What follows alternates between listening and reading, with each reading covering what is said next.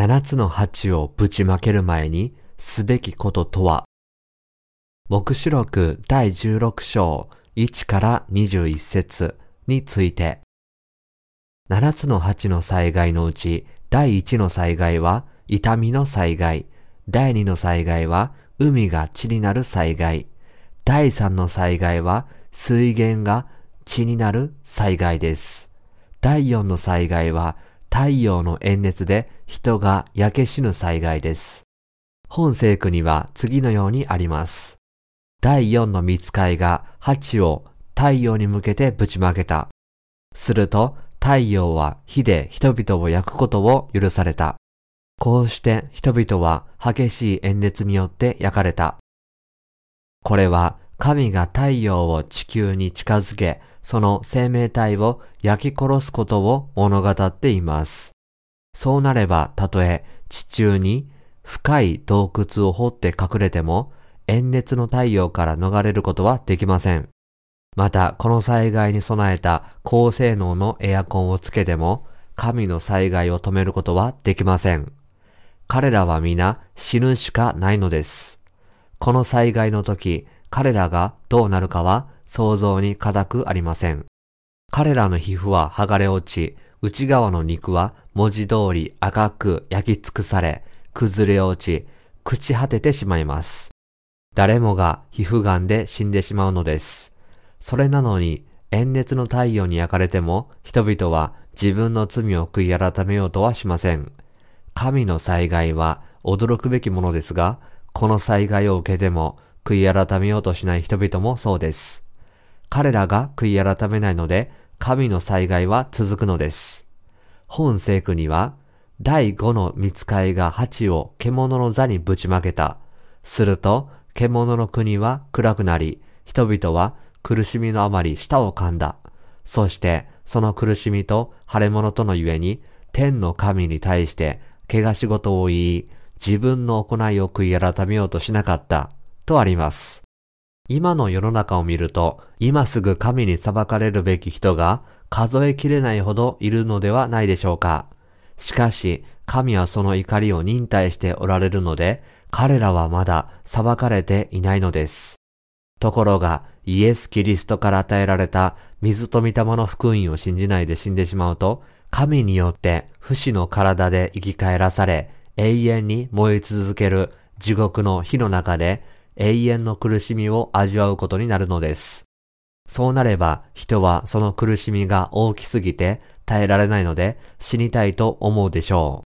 う。しかし地獄の苦しみは永遠に続くのです。神によって裁かれるべき者たちが死にたいと願っても、死は彼らから逃げていき、神が彼らを永遠に裁かれるために、彼らが死ぬことを防いでくださる時が来ます。第6の災害は、ハルマケドンの戦争のものです。そして、第7の災害は、最後の仕上げとなる大地震と大粒の氷の災害です。第17から21節には、次のようにあります。第七の見つかいが鉢を空中にぶちまけた。すると大きな声が溝を出て聖女の中から出てきて、ことは成就したと言った。すると稲妻と声と雷鳴があり、大きな地震があった。この地震は人間が地上に住んで以来、かつてなかったほどのもので、それほどに大きな強い地震であった。また、あの大きな都は三つに裂かれ、諸国の民の町々は倒れた。そして、大バビロンは神の前に覚えられて、神の激しい怒りの葡萄酒の杯を与えられた。島はすべて逃げ去り、山々は見えなくなった。また、一タラントほどの大きな氷が人々の上に天から降ってきた。人々はこの氷の災害のため神に怪我仕事を言った。その災害が非常に激しかったからである。この聖句では、神が第七の鉢をぶちまけると、大地震が地球を襲い、全世界が三つに裂かれ、この地上にまだ立っている建物はすべて倒され、一軒も残らないだろうと告げています。この世界が神の激しい怒りにさらされるとき、すべての島と山々が消滅するのです。そうなった時、ヒマラヤ山脈はまだ立っているでしょうか？もちろんそんなことはありません。すべての高い山々は生きている人の目の前で消えてしまうのです。この世のすべての山は跡形もなく蒸発してしまいます。また、重さ100ポンド、すなわち 45kg にもなる巨大な氷が地上に降り注ぐと書かれています。このような地震と氷の中で生き残ることができる人がいるでしょうか目視録第18章には、神を信じず、神の御言葉を無視した者たちに、神の怒りがもたらされることが記されています。この世には、私は決して神の怒りにさらされることはないし、神の裁きを受けることもない。と、まるで神のように主張する人がいます。ところが、神の裁きはまさにこのような己の傲慢と傲慢に満ちた人間に下されるのです。私たちはこの世界が神によって注がれる七つの八の災害に襲われた時に消え去ると信じなければなりません。神の御言葉への信仰を持たなければならない。神はこの世界を消滅させるとおっしゃいます。ですから、この世界は永遠に続くものではありません。したがって、この世の終わりを目前にした人々は、この真理をさらに強く信じ、霊的な信仰を追求しなければなりません。ですから、この世のすべての人々は、霊的な眠りから覚めなければなりません。皆さんがこれまでどのような信仰を持って生きてきたかは知りませんが、今こそ終わりの時に起こることに意識を集中し、目を覚まして信じるべき時なのです。ですから、目視録に予言されている災害について、正確な知識を持ち、警戒しなければなりません。主はこの地球が間もなく、神の七つの八の災害のもとに下るとおっしゃっています。このように私たちは、たとえ人々が福音をうまく受け入れていなくても、福音を説き続けながら主を待たなければなりません。この世界の運命は今、危機に瀕しています。今日の世界は戦争の脅威から不安定な気候、環境の悪化、社会的紛争の増加、あらゆる種類の病気に至るまで、あらゆる危険にさらされています。そこで神は、現代はノアの時代のようなものだとおっしゃいました。もし現代がノアの時代のようであれば、それは今、この世界が終わりの日に入ったということに他なりません。終わりの時の印とは、人々が肉のことだけに関心を持ち、食べること、飲むこと、結婚すること、その他の些細なことなど、肉の事柄にのみ関心を持つということです。ですから、彼らは神によって裁かれるに値します。ノアの時代にもこのような人々はノアの言うことを聞かなかったので、ノアとその家族8人を除いて滅ぼされました。来たるべき世界もまたこのようなものです。神が約束されたことは聖書に書かれているようにほとんどすべて成就しています。このうちまだ5%ほどが成就されていませんが、残りのものはすでにすべて成就されています。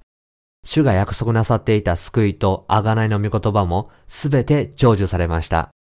御言葉の中で水と御霊の福音を信じない人たちのために用意された裁きだけが残っています。そして新しく生まれている生徒たちには偽人が入って住む千年王国と新しい天と新しい地だけが待ち受けています。神は憐れみ深い方であり、偽人のそばに立っておられます。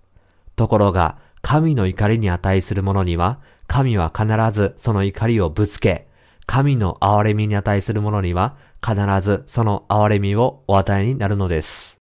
これらの災害はいつ起こるのでしょうか？七つの八の災害は666の刻印がこの世に押し付けられ、生徒がそれに抵抗したために生徒が殉教した後に起こります。災害の後、第一の復活、千年王国、そして白い大いなる玉座に座るイエスの最後の審判が起こります。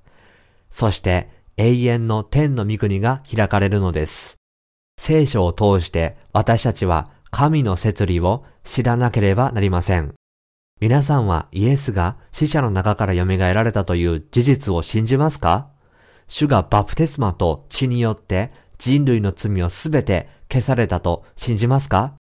主は水と血とによって人類の罪をすべて取り除かれ、3日目に死者の中から蘇られ、今は御父の御座の右に着座されています。このようにイエス・キリストを信じる者の罪は明らかに消えており、キリストが死者の中から蘇られたように、彼らも蘇るのです。ですから、生徒は主と共に栄光を受けますが、この地上にいる間、主のために多くの苦しみにも遭います。しかし、今の時のいろいろの苦しみは、将来私たちに掲示されようとしている栄光に比べれば、取るに足りないものです。この栄光こそ、新しく生まれている生徒を待ち受ける唯一のものなのです。ですから、生徒は将来について何も心配することはありません。義人は残りの人生を福音のために、その信仰によって生きるだけで良いのです。魂を救う技に専念し、世に従ってはならないのです。残りの人生を神に捧げよう。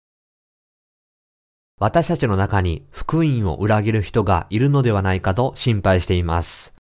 水と御霊の福音を裏切る者は、最後には主ご自身を否定することになります。人間は弱くても、主が成し遂げられた水と御霊の福音を信じて従うなら、人は皆信仰によって生きることができるのです。生徒は自分の知恵と力だけで生きていけません。もしそうするなら、結局は信仰を裏切り、自分自身の破滅に直面することになります。そうならないために私たちは信仰によって生きなければならないのです。なぜ主は人類が666の刻印を受けることをお許しになるのでしょうかそれは穀物ともみ殻とを分けるためです。生徒を敬挙させる前に神がまずなさらなければならないことは穀物ともみ殻とをはっきり分けることです。生徒が戦うべき霊的な戦いがあるのです。このように生徒は神の敵と戦うことを避けてはなりません。サタンと戦うのをためらうと、かえってサタンから致命的な打撃を受けるかもしれません。ですから、生徒は皆、自分自身のためにも霊的な戦いをしなければなりませんし、また戦うことができるのです。生徒が戦う霊的な戦いはすべて正当なものです。神に従うためにはすべての生徒はサタンとそのしもべと戦い、打ち勝たなければなりません。生徒は神の御国のために戦わなければなりません。また、神の御国のために迫害され、世の人々から憎まれることもなければなりません。生徒が主のために戦う機会を与えられていることは、それ自体良いことです。もしこのように神のために戦う機会が与えられたのなら、神に感謝すべきです。このような戦いは、神の義のための戦いであるために、良い戦いです。神は義人を助けてくださいます。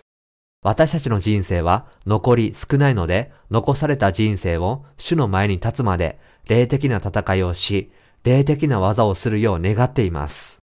この世の人々が何を言おうと、私たちは霊的な戦いをし、御霊の実を結び、その実を主の前に捧げなければなりません。主の再臨の日が来たら、みんな自信を持って主の前に立とうではありませんか。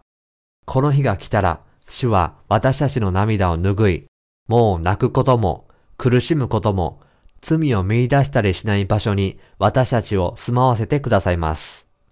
私たちは皆信仰によって生き、この信仰によって神の御国に入ろうではありませんか。